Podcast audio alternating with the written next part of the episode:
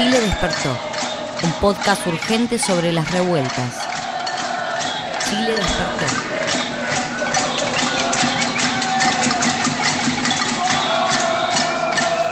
Bueno, hola, ¿cómo están? Comenzamos este nuevo podcast Chile despertó capítulo 4.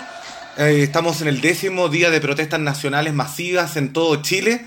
Después de una jornada importante, la jornada sin duda histórica en nuestro país, más de un millón y medio de personas solo en Santiago y seguramente a lo largo de Chile, más de tres millones de personas manifestándose por una vida digna, por justicia social, por derechos humanos y también por cambio en el modelo económico y modelo social de nuestro país.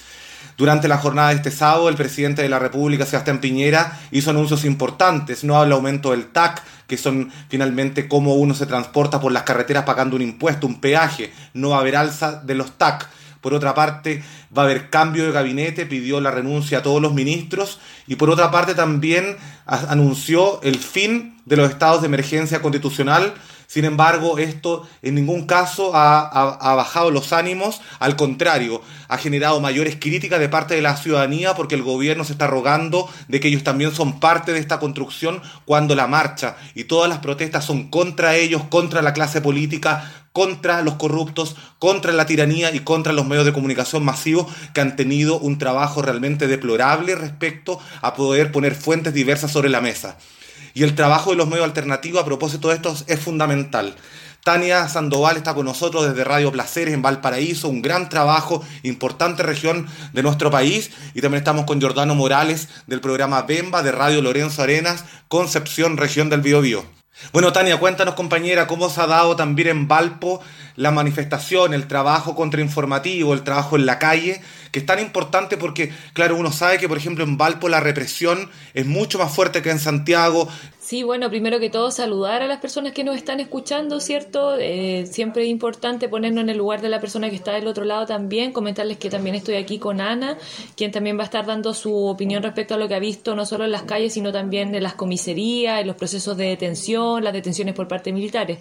Eh, lo que hemos visto en la calle ha sido una represión eh, gigante, ¿cierto? Una represión con un nivel de violencia que no recordaba yo por lo menos de otros momentos que había estado en la calle, la militarización de la ciudad ha sido extrema, ¿cierto? Caminando cuadras y cuadras de militares. Ahora, este levantamiento popular, este descontento generalizado, es muestra de, como tú bien decías, un descontento eh, más transversal, ¿cierto? Una desigualdad social que se vive día a día y que efectivamente la viven las personas de, de Arica Punta Arena en todo Chile. Yo creo que por lo mismo la protesta social ha sido tan gigante, tan masiva y que las convocatorias, si bien en un primer momento a lo mejor eran más espontáneas y más de salir a la calle con la cacerola y ya, Hoy día vemos una organización que también tiene un carácter territorial, que va avanzando, un carácter que también eh, convoca no solo a asambleas, sino que a cabildo, a reuniones, por lo menos lo que pasa acá en Valparaíso. Eh, cada cerro también tiene su propio proceso de organización colectiva y creo que, que frente a eso lo que está pasando es que el gobierno responde con niveles de violencia que están muy en desajuste a lo que es realmente lo que está haciendo las personas en la calle, ¿cierto? Que es manifestarse legítimamente por cambios social, por, transformaciones culturales, eh, ya sea desde la rabia, ya sea desde la barricada, ya sea desde estar con la cacerola o estar gritando. Yo creo que aquí lo que hay que poner en claro es que no hay forma de, seguir viviendo de la forma que nos han impuesto, ¿cierto? Ahora, la, la tarea que han tenido los medios de comunicación hegemónicos en este caso ha sido realmente vergonzosa. Nosotros no hemos visto a la prensa burguesa en la calle, no hemos visto ni una cámara que haya estado cubriendo realmente la protesta social. El otro día una señora nos decía, y unas compañeras también que estaban grabando nos decían, estamos en la calle porque los medios de comunicación tradicionales, hegemónicos, burgueses, no están en la calle si nos organizamos nosotras y nosotros para poder generar información, contrainformación o la información oficial como es que nosotros y nosotras creemos desde estos medios libres, autónomos, alternativos o como se les llame, creo que también tenemos que ser súper cuidadosas y cuidadosos en que las personas van a otro ritmo, no al que muestra la televisión. Aquí no solamente se están haciendo marchas en la calle convocadas masivamente, aquí las personas están marchando por los cerros, aquí las personas se están organizando para comprar juntos, juntas, aquí las personas se están organizando para proteger a las niñas y niños que salen a marchar y que muchas veces son reprimidos. Aquí también se está escuchando a las mamás, a los papás que están preocupados porque estos cabros vuelvan a subir al cerro después de la protesta. O sea, hay un montón de preocupaciones.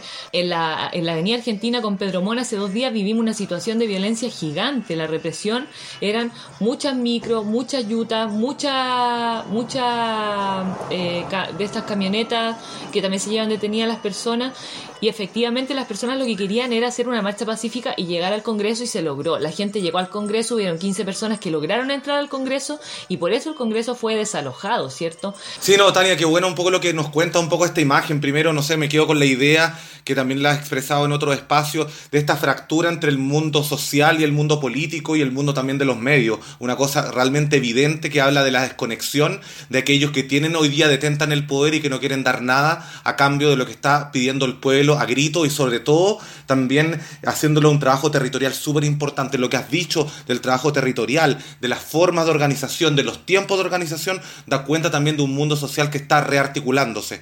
Eh, Jordano, cuéntanos un poco qué está pasando allá con la radio Lorenzo Arena en Concepción, que es un barrio emblemático, barrio obrero, una radio súper importante dentro del Biobío como radio comunitaria. ¿Qué está pasando en Conce? Primero, decir eh, que nosotros en Concepción sabíamos lo que eran los militares en la calle. El 2010 los militares pues, el remoto salieron a la calle, tuvimos que de queda, por lo cual era un, algo conocido. O sea, no era, no nuevo como para el Resco Chile. Bueno, como a gran parte de los medios populares, la gente que de alguna forma escapa en los pasos de organización, es que nos pilló de sorpresa. Y tuvimos que salir a, dar respuesta a eso. Comenzamos las transmisiones de eh, especial el, día domingo en la tarde. Eh, la, movilización en Concepción aparece en el día sábado, eh, produzca la convocatoria de las compañeras feministas, eh, y desde ahí ha sido la masividad lo que ha caracterizado sin duda, tenemos cifras que para nosotros incluso son sorprendentes en Concepción, cerca de 100.000 personas en las calles, cosa que nunca se, que se había visto. De alguna forma eh, se ha logrado derrocar a la, eh, a, la repre se ha, logrado derrocar el miedo, la gente no respeta el toque de queda en las poblaciones, la gente que las poblaciones sale a hacer barricadas, sale a cacerolear, incluso sale a jugar con sus niños. Como están llegando más que en la casa, salen a jugar con sus niños, salen a hacer vida de barrio. en los barrios, las poblaciones, la vida sigue como si nada, sigue y se están organizando, se están haciendo caceroleos, se están haciendo barricadas, eh, los medios comunitarios hemos estado en la calle, hay articulación, compañeros fotógrafos, están organizados. Eh, cuando un compañero sale herido, ellos comparten y piden apoyo a los compañeros de las carreras de salud de las universidades. Aquí hay cuatro universidades, las cuales están los compañeros de las carreras de salud en la calle, dando eh, apoyo a, las personas que se han afectado por la repre, por las lacrimógenas, pero también por los compañeros que le llegan balines, por los compañeros que son golpeados por carabineros, eh, los trabajadores de la salud prestan el apoyo, eh, hay compañeros abogados, eh, se lanzó el comité 19 de octubre, que es, una agrupación de varios abogados de aquí de Concepción, que están trabajando y van, cuando salen de compañeros niños, van a la calle, van a la comisaría, van a, pedir por los compañeros.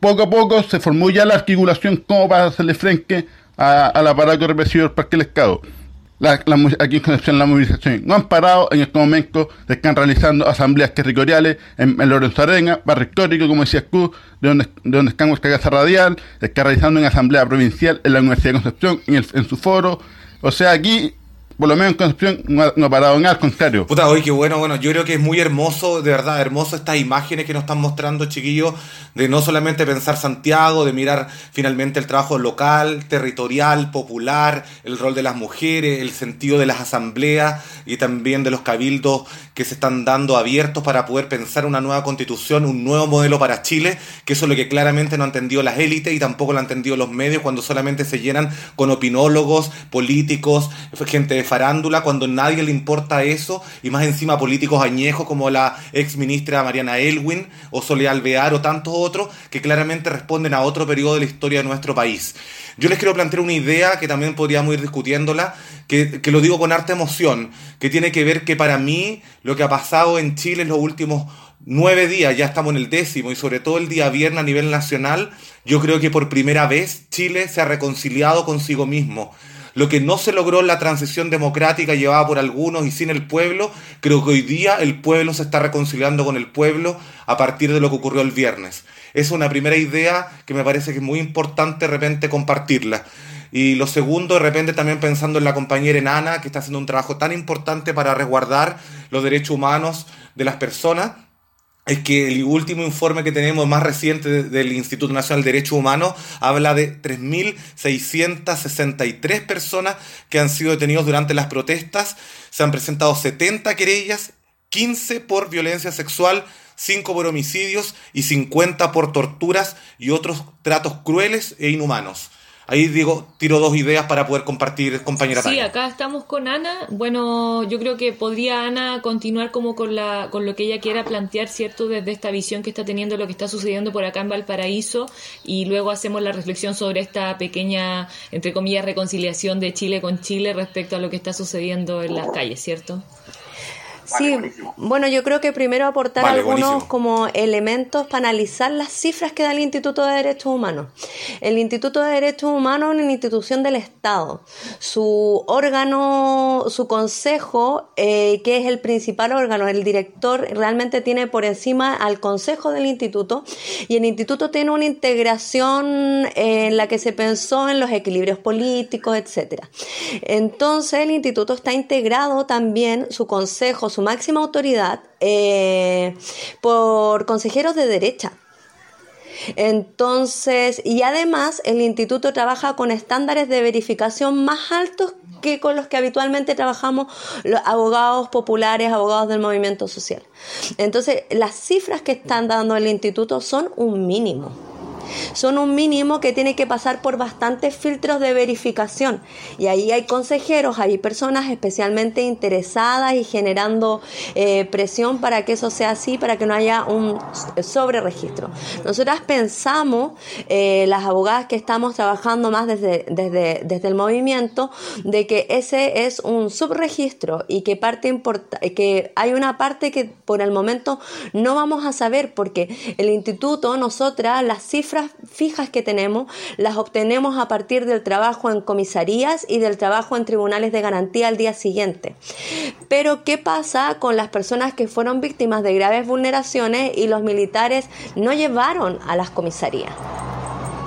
Las dejaron, las tiraron y algunas es posible que estén en sus casas eh, sobreviviendo a, a lo que vivieron. Entonces creo que los medios de comunicación, los espacios más comunitarios, vamos a tener una tremenda responsabilidad en generar instancias en las que las personas se puedan acercar a contar sus relatos. También anda mucho rumor de centros de detenciones ilegales, no solo en Santiago en la estación Baquedano, sino que en nuestras regiones también bien y es muy difícil levantar la información sobre, sobre este tipo de situaciones. Entonces, nosotras estamos ahora en este proceso de continuar nuestro trabajo igual en colaboración con el instituto, en colaboración con las distintas organizaciones que estamos haciendo este trabajo en comisarías, en tribunales, eh, pero eh, tenemos mucho trabajo por delante aún porque estamos en un una contingencia, pero ahora estamos en otras reflexiones, el por ejemplo, cuáles son los estándares de derechos humanos, cuáles son los estándares humanos con los que vamos a trabajar para sobrellevar estas situaciones desde lo jurídico. Yo tengo un lema que se llama personas no casos y es eh, que tenemos que tener más cuidado con cómo tomamos las declaraciones, con cómo tomamos los relatos, porque es posible que a propósito de esto nos toque hacer intervenciones en crisis. Para algunas personas esto es una primera acogida en términos psicológicos. Y yo pienso que las abogadas, por mucho que hayamos tenido experiencias con tremendas compañeras que son de otras áreas, no tenemos herramientas para enfrentar de un modo humano y respetuoso de los derechos fundamentales eh, este tipo de trabajo. Entonces, a través de esta entrevista yo hago un llamado a todas las compañeras, los compañeros, que seamos conscientes de esta, de esta deficiencia. Tenemos herramientas para llevar el trabajo jurídico, pero hay que atreverse a armar redes con profesionales de otras áreas para que esta transformación en la que estamos soñando como sociedad también se proyecte en nuestros trabajos. Las personas son personas, no casos. Y un proceso judicial puede llegar a ser más revictimizante que, o sea, puede, puede llegar a ser una vulneración más. Estamos también ordenando nuestra información porque han sido días de trabajo muy intensos.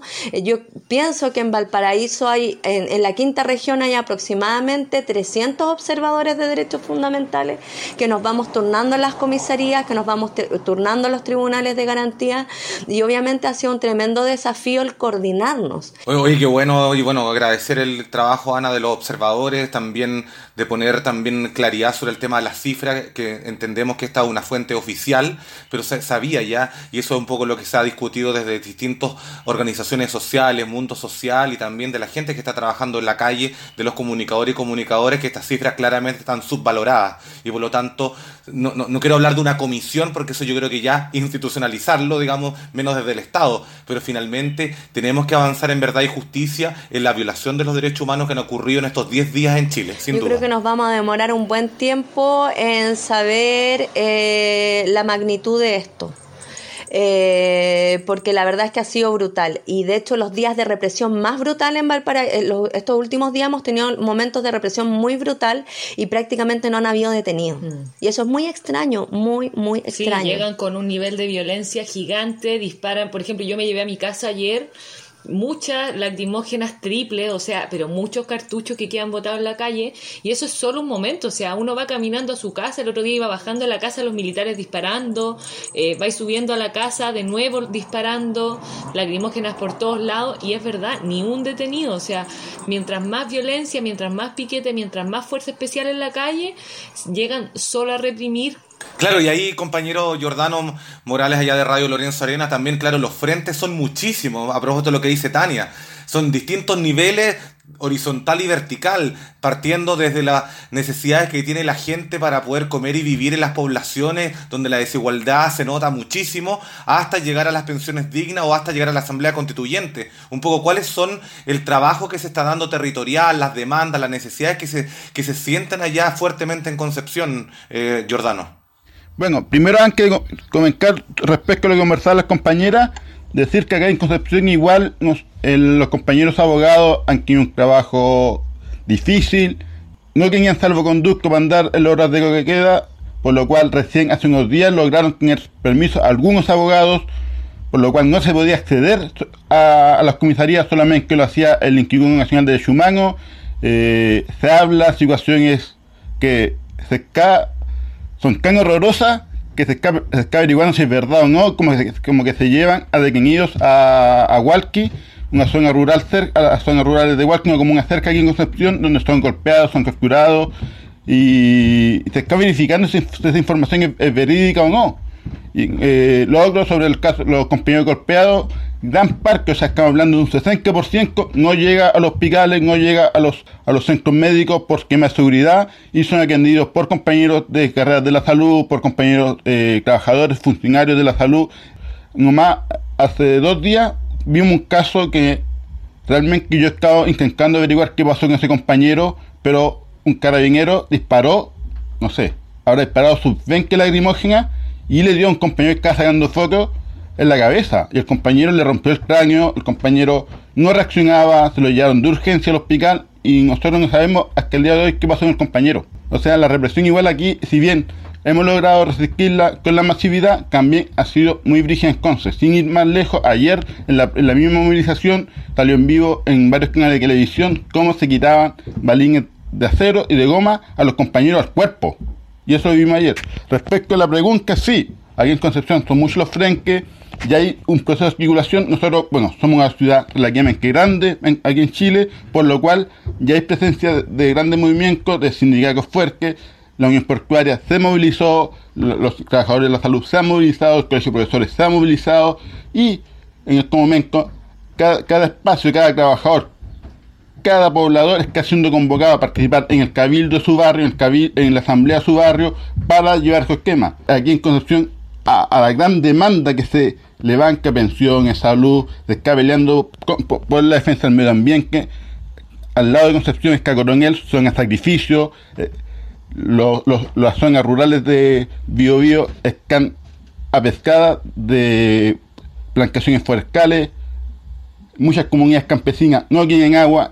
Bueno, y también pasando un poco a lo que ya empezamos hablando del inicio, esta idea de, del trabajo territorial, del trabajo que estamos haciendo los medios comunitarios, los comunicadores y comunicadoras alternativas y populares para poder hacer registro, análisis, poder darle voz a aquellos que no la han tenido históricamente, que nos salen los medios, pero que también hablan de lo que está pasando en nuestros territorios. Tania.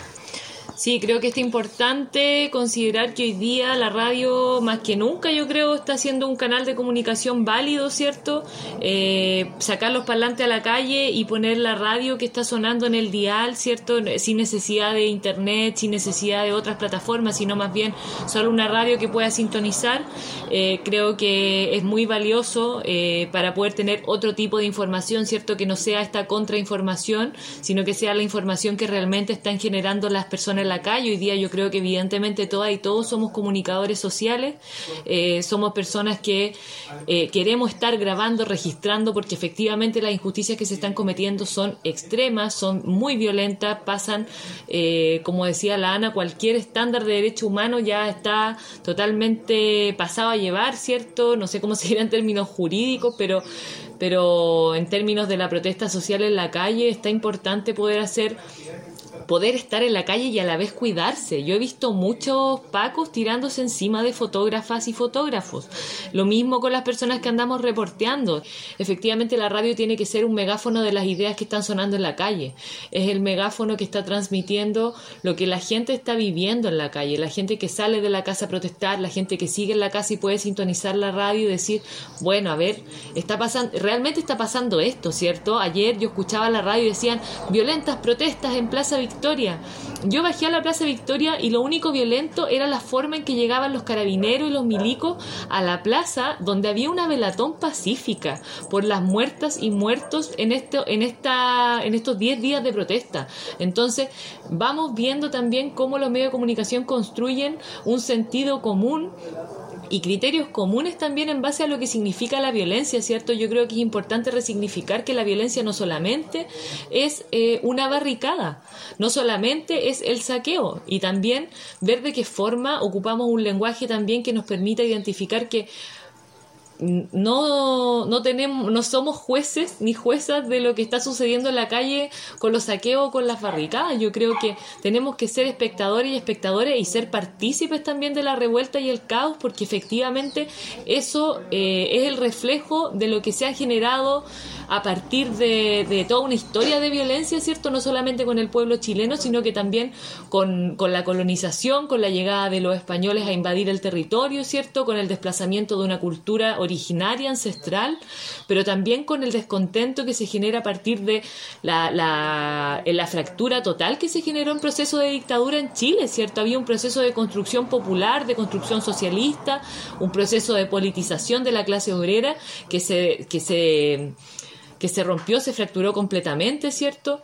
Y eso también es reflejo de lo que está pasando hoy día. Yo creo que esta reconciliación de Chile con Chile tiene que ver con eso, con, algo que a lo mejor muchas personas anhelábamos ver, ¿cierto? A toda la gente en la calle que hoy día efectivamente está sucediendo y tenemos que ser eh, las y los que estemos observando y registrando eso para, para tener archivo no solo de la protesta y de lo que pasa en la efervescencia, sino también, como decía la Ana, de poder hacer eh, archivo, ¿cierto?, de toda esta violación de derechos humanos que está sucediendo, de poder documentarla, de poder tener el registro de eso y no solamente registrarlo para transmitirlo en vivo, registrarlo para transmitirlo por la radio.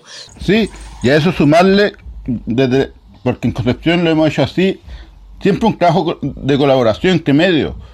O sea, nosotros somos radio, pero sin en el momento tenemos colaboración con la gente que anda sacando fotografía por un tema de seguridad tan solo. O sea, de repente los compañeros están viendo donde están, eh, están eh, disparando los militares, donde están disparando carabineros, y nosotros, oye, un mensaje WhatsApp, chiquillos, cuidados, eh, hay represión en cada lado, chiquillos, está bajando cada cosa. Esas son formas de seguridad que nosotros que, estamos en la calle, estamos cubriendo, eh, son las formas que nos podemos eh, cuidar entre nosotros. Bueno, yo creo que alejándome de, de, la lectura que están haciendo los medios hegemónicos de que este podría llegar a ser como un momento de reconciliación, yo creo que más que eso es un momento de claridades. Yo creo que hemos tenido 10 días muy intensos en los que hemos podido ver quiénes son nuestros vecinos con los que no podemos eh, eh, trabajar. Creo que hemos visto las compañeras, los compañeros que estuvieron, que están, que están dándolo todo, los que han estado en la casa. Eh, y es bien difícil lo que estoy diciendo igual, pero es real. Entonces yo creo que son es un momento de claridades para saber con quiénes nos podemos seguir articulando, con quiénes podemos seguir trabajando y visibilizar con compromiso político, con seriedad, el cómo vamos a seguir con esta lucha, porque mm, esto nos va a dar para mucho tiempo más y ojalá seamos capaces de, aprovechar el momento histórico de, mm, de visibilización de la desigualdad social en la que hemos estado viviendo. Bueno, para ir cerrando también un poco, es importante también escuchar a la gente, como decía la Tania, de lo que está pasando en las calles, no solamente aquellos que no tienen voz históricamente, sino que es lo que finalmente nos reflejan nuestros paisajes, nuestras protestas, nuestros ansias por poder lograr derechos humanos que han sido vulnerados históricamente y sobre todo durante la dictadura y también en democracia. Bueno, entonces ahora les invito a escuchar eh, un paisaje sonoro tanto de caceroleos, ¿cierto? los caceroleos en contraste con la represión de carabineros de Chile, eh, por acá en Valparaíso, lo que está sucediendo por estos días.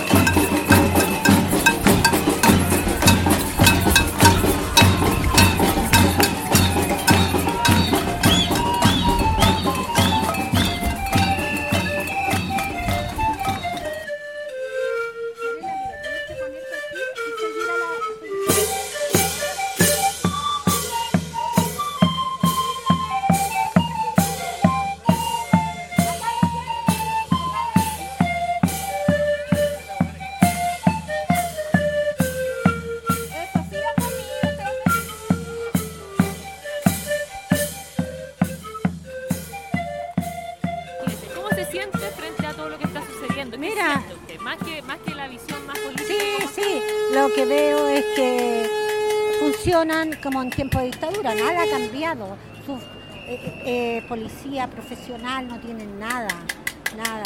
Que, y una pena que los militares están hechos para la guerra y pero para la guerra interna. Porque, Cuidado. Cuidado. No estábamos haciendo absolutamente nada.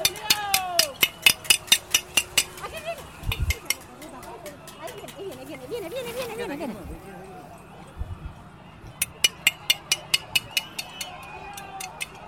¡Ese tenía calor, weón! ¡Parásito culeado! Esta es mi arma. Esta es mi arma. ¿Qué sientes en este momento? Impotencia. Eh, impotencia. Eh, admiración por la gente más joven que está pensando y rabia por que este sistema ha, ha, brotado así como callampa el lumpe juvenil. Que eso he visto. Ve que las Yo no muestran puro saqueo, pero lo que está pasando en la calle, no, ¿qué pasa? No, pues sí. Mira, yo he estado varios días. Eh, vi cuando el lumpe anda de 30 y le tiran agua a la marcha. Esa es la realidad. Pues, esa es la realidad, pues, esa es la realidad.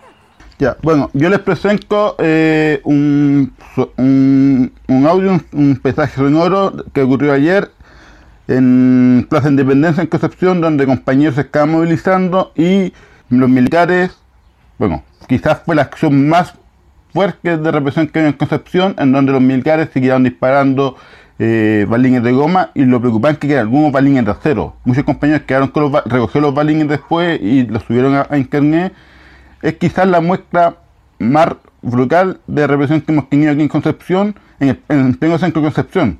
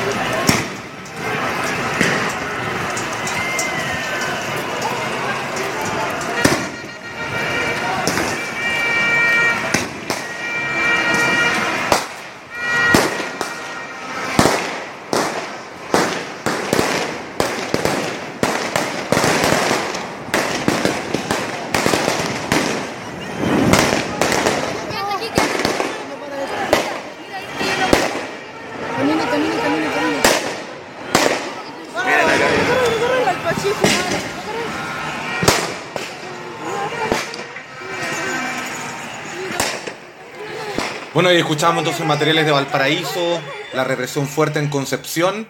Y bueno, y también para ir cerrando, imponiendo alguna idea. Bueno, hablábamos, chicos, que es un tema súper grande, tenemos tantas aristas. Yo solamente quiero eh, poner tres ideas. Yo creo que hay que avanzar, sin duda, en, en no volver atrás en esta agenda en, este, en esta lucha social que estamos viviendo en los últimos 10 días. No podemos retroceder. Recordemos que ayer, pese a que Piñera quise, quiere decir de que va a bajar los estados de excepción y de emergencia constitucional, hoy día porque llega mañana la misión de la ONU, que quiere dar un sentido de normalidad, claramente Chile no es el mismo de antes y ya lo sabemos hace varios días. Segundo, esa normalidad no es tal porque ayer hubieron velatones en gran parte del país y nuevas marchas y caceroleo también en gran parte del país. Mañana tenemos una jornada importante porque se anuncian manifestaciones masivas a las 5 de la tarde y el martes también una nueva marcha nacional muy masiva a las 6 de la tarde pidiendo asamblea constituyente. Creo que no podemos avanzar sin derecho humano, no podemos avanzar sin memoria y no podemos avanzar sin resistencia. Sí, bueno, en la, en la misma tónica, ¿no? Como despedirnos también teniendo la, la, la convicción de que tenemos que seguir adelante, eh, la memoria viva por las compañeras y los compañeros y les compañeros que hoy día ya no están con nosotras, con nosotros, ¿cierto? Y nada, yo aquí tengo una infografía el día lunes la marcha es, va, por, va por tema, ¿cierto? Toda la semana hay, hay marchas hasta el próximo sábado 2 de noviembre programadas por la salud, por no más AFP, por término al impuesto específico, por no más tax, por educación digna y por la renuncia o la destitución más bien de Piñera. Así que eh, a tener ojo con las convocatorias. Eh, lo que ha pasado acá en Valparaíso es que desde una convocatoria muy temprano, a las 10, 11 de la mañana, al final la revuelta no para en todo el día, así que también ahí a tomar mucho impulso a a, tener mucho cuidado con, con, la represión que está muy fuerte y a seguir comunicando lo que está pasando en la calle desde las personas que están en la calle, ¿cierto? Que la radio vuelva a ser esa, ese medio de comunicación, ese megáfono, ese parlante que suena y que, y que va uniendo a la comunidad organizada también. Que no deje de sonar, sin duda, que no deje de sonar. Jordano. No, brevemente, decir que Chile despertó es quizás también obviar que las luchas que se vienen dando desde el 2006, 2011, la lucha de las compañeras feministas, la lucha por la defensa de la tierra, del mar, decir hoy día quizás por primera vez estamos peleando todos juntos. Por primera vez estamos unidos, por primera vez no hay, no hay miedo, por primera vez el miedo lo quieren ellos, por primera vez tenemos la posibilidad real de cambiar la escala actual de Costa. Bueno, medios alternativos, comunitarios, populares, resistentes, subversivos. Estamos finalmente haciendo una comunicación distinta y es un poco lo que hemos querido también transmitir durante toda esta jornada de conversación en este Chile Despertó 4 con Jordano Morales de Bemba, de Radio Lorenzo Arenos en Concepción, con Tania Sandoval de Radio Placer y agradecerle también todas las palabras, los consejos, también la claridad que nos hablaba también de no perderla, a Natim abogada feminista y también observadora de derechos humanos en la región de Valparaíso, y acá Raúl Rodríguez en este Chile Despertó número 4. Abrazo a todos y todas y todes. Búscanos en cpr.org.ar y en las plataformas de podcast como Centro de Producciones Radiofónicas.